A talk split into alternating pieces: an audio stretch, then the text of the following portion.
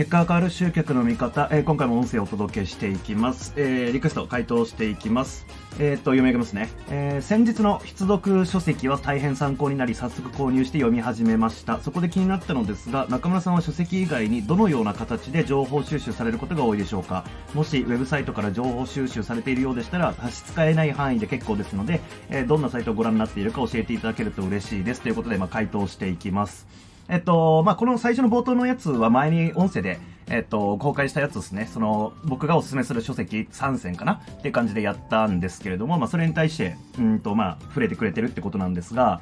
うんと、そうですね。まあ、これも音声で回答してるんですけど、基本的に情報収集だと、うんと、まあ、競合が何やってるのかっていうのは、まあ、メルマガ取って見てるっていうのがまず一つですよね。で、うんと、まあ、いわゆるノウハウ系のものであるならば、当然ですけど、有料のね、他の他社の教材買ったりとかもしてますけど、うんと、海外情報っていう意味だったら、えー、音声で話をした、まあ、海外の SARS 系のツールの、えー、会社のホームページ、ブログを見に行って、えー、そこで書かれてるノウハウとかをチェックしたりとかっていうことをやっているっていう感じなんですよね。なので、ウェブサイトで収集って意味だと、海外の、えー、ツール系、SARS のブログを見に行ってるのが、まあ、一番多いかなというところですかね。あまあ、で、え、っと、まあ、それで回答自体終わっちゃうんですけれども、うんと、まあ、この質問に潜んでる、こう、なんだろうな、え、っとな、考えというか、っていうのが、なんか最新情報を手に入れたらうまくいくんじゃないかっていう考えがちょっと透けて見えるかなって感じがするんですよね。でも実際にはそうじゃないんですよ。それこそ、うんと、その必読書籍でこう、上げさせてもらったハイパーマーケティングって書籍があるんですけれども、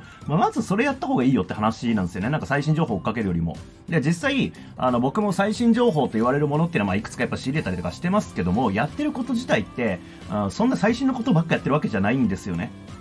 それこそ僕が独立したのって2019年ですけれども、まあ、そこからこう今に至るまでで別にやってること自体はそんな変わってないんですよ。ただまあ広告使ってリスト獲得してメルマガ送って、えー、セールスデータ読んでもらって商品売るそれだけなんで。で、そこに対して、あまあ特に、なんていうんですかね、まあ広告の手法でも新しいの出てきたよとかっていうのは細かいことはありますけれども、やってる全体のこう大きいものとしては、別に新しいものでも何でもないわけですよ。広告だって別にね、今更うんと、広告っていう手法が出てきたぞっていうことでもないし、えー、メルマガっていうのがすごくいいらしいぞみたいな、なんか最新の手法ではないですよね。もう全部もう昔からみんながやっていて、まあ、成果出るよねって言われている、えー、ものをやってるに過ぎないんですよ。で、それこそハイパーマーケティングでそこに書かれてるんですよね。そういったことっていうのは。うん、例えばどうやってその顧客単価引き上げればいいかっていうね、その考え方だったりとか、そういったものも全部書かれてるし、えー、まあ、メルマガをやれというふうには多分書いてなかったと思いますけど、えー、顧客とそうつながりを持ち続けるっていうことは確かハイパーマーケティングに書かれてるはずなんですよ。で、それをただ僕はメルマガでやってるに過ぎないんですよね。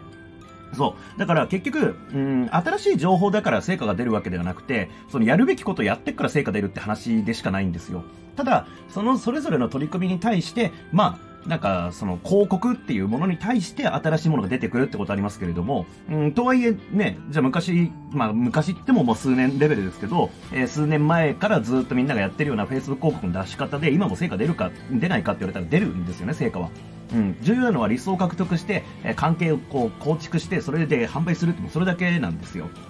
だから、なんかこう、ね、あまあわかんないですよ。どっかのタイミングで、その、もう、なんか、ウェブマーケティング常識がひっくり返るような新しいものが出てくる可能性はもちろんあります。なので、そういったものが来た時には転換しなきゃいけないですけども、まあ基本的に大きな流れとしては何にもこう変わってないんですよね。それこそアナログの時代、あの、例えば新聞の広告だったりとか、雑誌の広告とか、まあそういうアナログ媒体しかなかったような時代からやられていることを、ただ今もそのデジタルでやってるに過ぎないってことなんで、あの、なんか新しい情報だから成果出るってことではないっていうことだけ気をつけてほしいかなっていうところですかね。うん。